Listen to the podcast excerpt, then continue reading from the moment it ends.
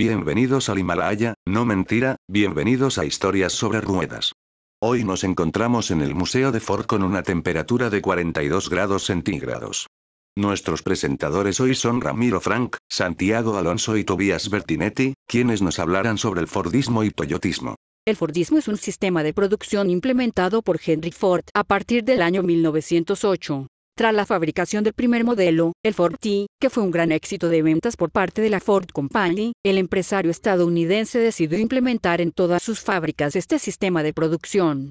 Aunque el Fordismo se comienza a implementar a principios del siglo XX, no sería hasta la década de 1930 cuando comenzaría a instaurarse como un sistema de producción generalizado.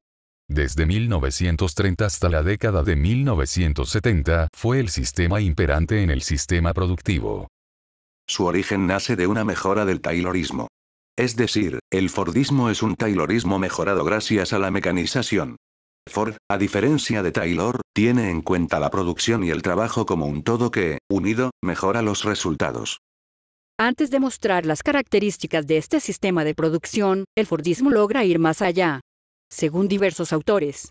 El Fordismo traspasa el ámbito económico para llegar hasta el plano filosófico y político. De hecho, el propio Ford dijo que uno de sus objetivos era convertir a la clase obrera en clase acomodada. Cabe destacar que el aumento de productividad fue considerable, pasando del 2% a finales del siglo XIX, hasta el 6% a mediados del siglo XX.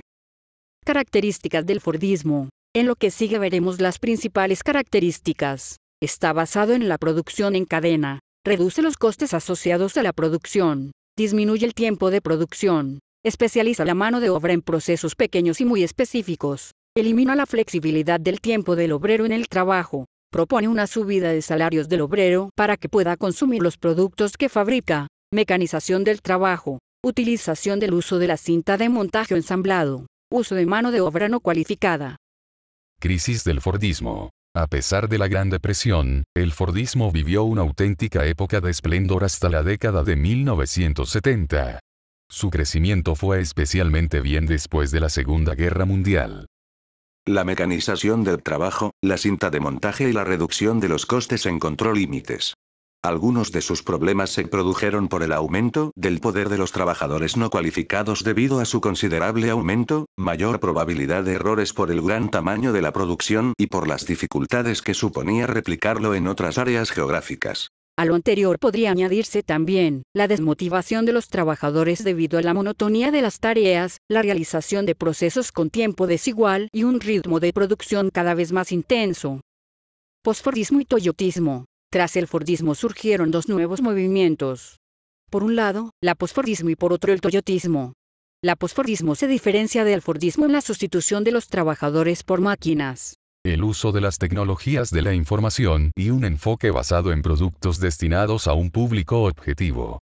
Por su parte, el toyotismo rehuye de la producción en masa, y se limita a producir tras confirmar la venta.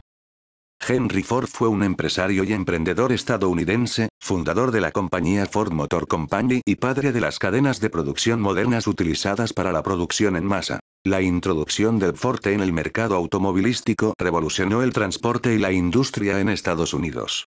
Fue un inventor prolífico que obtuvo 161 patentes registradas en ese país. Como único propietario de la compañía Ford, se convirtió en una de las personas más conocidas y más ricas del mundo. Henry Ford recién tuvo éxito en su tercer proyecto empresarial, lanzado en 1903. La Ford Motor Company, fundada el 16 de junio junto con otros 11 inversores y con una inversión inicial de 28.000 dólares estadounidenses. Gracias por escuchar, hasta la próxima.